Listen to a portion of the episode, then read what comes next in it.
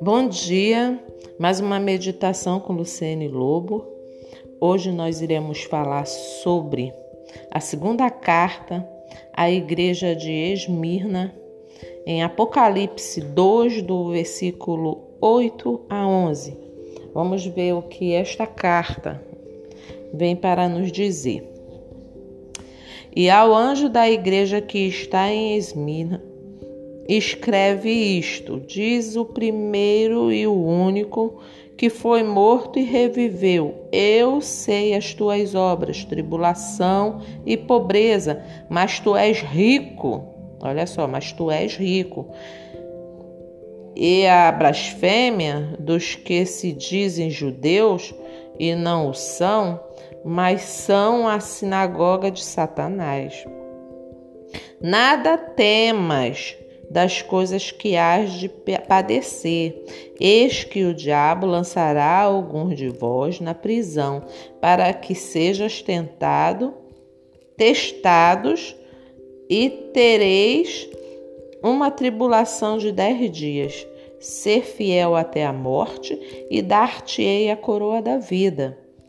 Quem tem ouvidos, ouça o que o Espírito diz às igrejas. O que vencer não receberá o dano da segunda morte. Amém? Olha só que a palavra de Deus nos diz, né, que ele é o único, o último que foi morto e reviveu. Ele também nos diz que ele sabe das nossas tribulações e pobreza. Mas nós somos ricos. É, olha aqui, no, é no versículo, no versículo 9, ele diz: Eu sei as tuas obras e tribulações e pobreza, mas tu és rico. Tu és rico. Né? Quantas das vezes nós, nós nas nossas atribulações, nas nossas preocupações, né? Nos colocamos abaixo, poxa, eu sou pobre, eu não tenho nada. Mas a palavra de Deus diz que nós somos ricos. Nós somos herdeiros de Cristo, com Cristo Jesus. A riqueza deste mundo, gente, é passageira. Muitos não entendem isso. Muitos não entendem que a riqueza aqui neste mundo ela vai passar, ela é passageira. A própria palavra de Deus diz assim: não ajunteis tesouro na terra, onde a traça e o ferrugem a corrói, mas ajunteis tesouro no céu. O que nós estamos fazendo? Estamos ajuntando tesouro no céu ou aqui na terra? Sabe, eu vejo assim que esse momento que veio nos assolar, ele veio trazer muita meditação é, para muitas pessoas que priorizam mais o dinheiro, que priorizam mais é, ser amigo de quem tem. Eu já ouvi isso. Olha, tu é amigo de fulano, mas fulano não tem nada. Ah, vocês não sabem nem arrumar amizade. Eu já ouvi isso. E a minha busca nunca foi isso, sabe? É, você vê o interesse da pessoa nisso. Eu, eu já me senti até discriminada por ser pobre. é verdade. Mas a palavra de Deus nos adverte que os pobres, até os seus, os rejeitam. Né? Então, até os seus parentes os rejeitam. Quando, quando vai fazer uma festa, chama só os que é o, é, o melhorado da, da, da situação. Mas o pobre mesmo ninguém quer.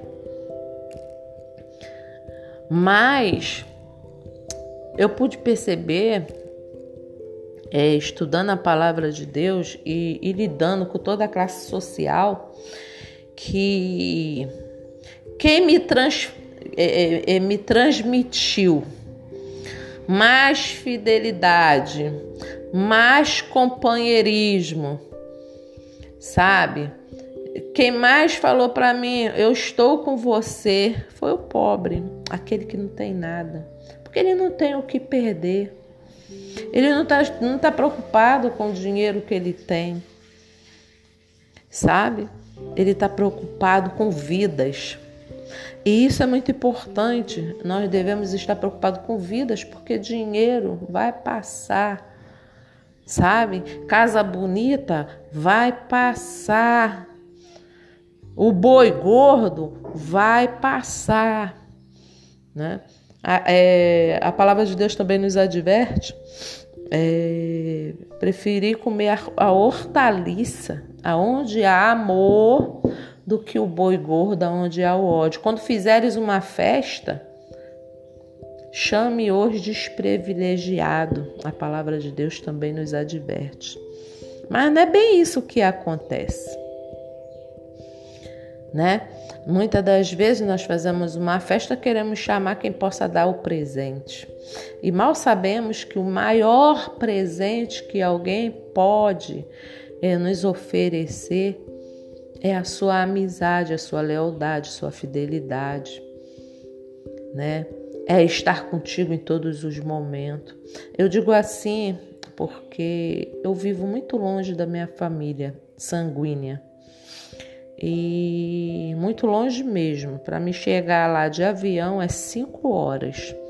Para me chegar, é quem mora mais próximo de mim, assim, para me chegar, minha família de sangue, para me chegar leva duas horas, duas horas e meia, duas horas e quarenta de avião, né? E de e da minha família mesmo, irmãos, mães, essas coisas, demora cinco horas no voo direto. Então eu moro muito longe. De ônibus, de ônibus é três dias. Entendeu? Três dias de ônibus. Então, três dias e duas noites. Então eu tive que contar com pessoas, com pessoas que eu não conhecia. E aí foi conhecer as pessoas. Sabe, conhecer, conheci alguns fariseus, alguns hipócritas, conheci uma classe mais, mais, mais requinte, mas também conheci aquele meu vizinho, conheci aquele o mais pobre, sabe, que sempre estava me dando uma mãozinha Sabe, quando é, eu, eu estava com meus filhos pequenos, eu ficava sozinha. Eu cuidava dos meus filhos sozinha, porque o pai deles viajava. Viajava um mês, dois meses e eu ficava só. E eu contava com alguém. Mas sabe com quem eu podia contar? Era com os mais aqueles que não eram prestigiados é, por dinheiro, por riquezas, mas era com esses que eu contava. Era com esses que estava sempre me dando mão. Era, era, era, era uma vizinha que eu tinha que falava assim: Olha, eu vou mandar minha filha ir dormir contigo para te ajudar com teus filhos. Sabe, eu sempre tive uma companhia de pessoas boas, mas nesse sentido. Porque nós discriminamos muitas das vezes né, o pobre. Mas a palavra de Deus diz que o pobre ele é rico. É, você é rico. Você é rico. Basta olhar para dentro de si. Porque a riqueza deste mundo não importa. O que importa é o que está dentro de você. Muitas das vezes as pessoas vê uma capa. Eu pude perceber lidando com as pessoas. Uma capa de que tá tudo bem. Desce de um carrão bonitão. A mesa, camarão empanado, aquelas coisas todas, mas o coração está em tribulação. Não está em Cristo. Sabe? Está preocupado quem é que vai chegar para me roubar, para me matar, para sabe? Isso é muito ruim. O diabo, ele anda de redor para ver quem ele pode tragar. Aqui na palavra de Deus também na segunda carta diz assim: Nada temas das coisas que há de padecer, eis que o diabo lançará alguns de vós na prisão, para que sejais tentados, e tereis uma tribulação de dez dias. Ser fiel até a morte, e dar-te-ei a coroa da vida. Oh, veja bem, isso vai ser permitido com alguns vai ser permitido com alguns. Você está preparado? Eu não sei como é que vai ser essa tribulação. Eu não sei como é que você vai ser tentado, se você for um dos desses. Você está se preparando? A palavra de Deus diz: ser fiel até a morte, dar-te-ei a coroa da vida. Né? Porque muitas das vezes nós estamos despercebidos no mundo, achando que as escrituras não vão se cumprir, ela está se cumprindo e cada vez mais acerrado. Ela está se cumprindo e isso que está escrito aqui vai se cumprir. Eu vejo isso aqui como talvez a chegada do sinal da besta. Ser fiel até a morte, dar-te a coroa da vida. Se alguém falar para você assim, ou você faz isso, ou você aceitar isso, ou você será degolado, o que é que você vai fazer? Você está preparado para falar, pode me degolar? Então, irmãos, muitas das vezes levamos a palavra de Deus é, na brincadeira, levamos nossas vidas aqui na Terra de uma forma desregulada, sabe, com discriminações muitas das vezes, né? Ou, ou porque, ah, fulano bonito, carrão, não, eu vou com fulano. Gente, vamos, vamos parar com isso. Vamos olhar para dentro da pessoa sabe? Deus não faz discriminação nenhuma de pessoas. Deus não quer saber se tu tem dinheiro, se tu é preto, se tu é branco, se tu é amarelo, se tu te veste bem, tá? Porque Ele sonda teu coração, Ele sonda tua alma, Ele sonda os teus pensamentos, tá? Ele sonda se tu tá sendo fiel, ou se você está sendo fariseu, ou se você está sendo hipócrita. Quem tem ouvidos, ouça o que o Espírito diz às igrejas. O que vencer não receberá o dano da segunda morte. Eu não sei aqui quantos de vocês sabem o que, que é a segunda morte a segunda morte. Nós não fomos criados para a morte, né? Passamos a morrer pelo pecado que entrou no mundo. Nós fomos feitos para ser eternos. E quando nós pecamos, né, lá no jardim do Éden, né, quando o primeiro casal trouxe o pecado para o mundo, de, e o pecado qual foi? pecado da desobediência, desobedeceram a Deus. Muitos dizem que foi outro tipo de pecado, mas o pecado que, que nos condenou à morte foi o pecado da desobediência.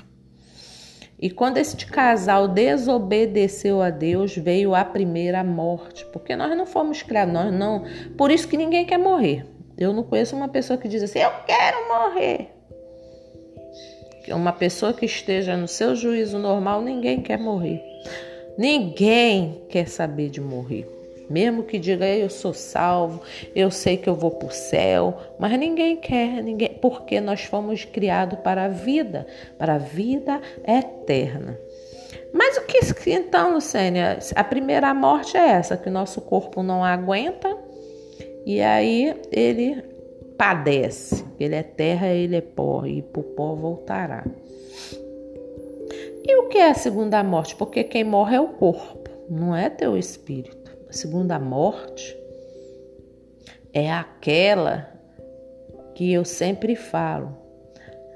Recebe Jesus na tua vida, aceita o evangelho de Jesus. Eu não falo denominação, eu falo aceita o evangelho de Jesus e ande na luz, como Cristo na luz está. Porque a segunda morte ou é céu ou é inferno, né? Você quando vai para o céu, você vai para a vida eterna. E quando vai para o inferno, você vai para a morte eterna.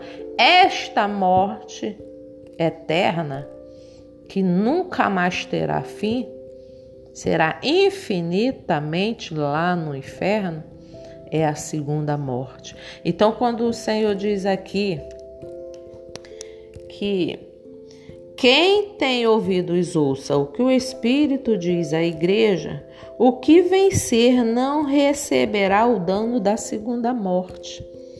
Né? O que vencer a esta tribulação que virá sobre é, alguns, essa prisão onde Satanás vai ficar por dez dias, atormentando, e se ele for fiel até a morte, a palavra de Deus diz que ele vai morrer, eu dar-te-ei a coroa da vida. Então ele não vai passar pela segunda morte, ele vai ser salvo, tá? Então, essa é a segunda morte. A segunda morte é quando você é julgado e vai para o inferno. Você está preparado para morrer a primeira morte? Porque quando você morre a primeira morte, você já está já já está já no caminho para onde você vai. Se é céu ou inferno, um dos dois.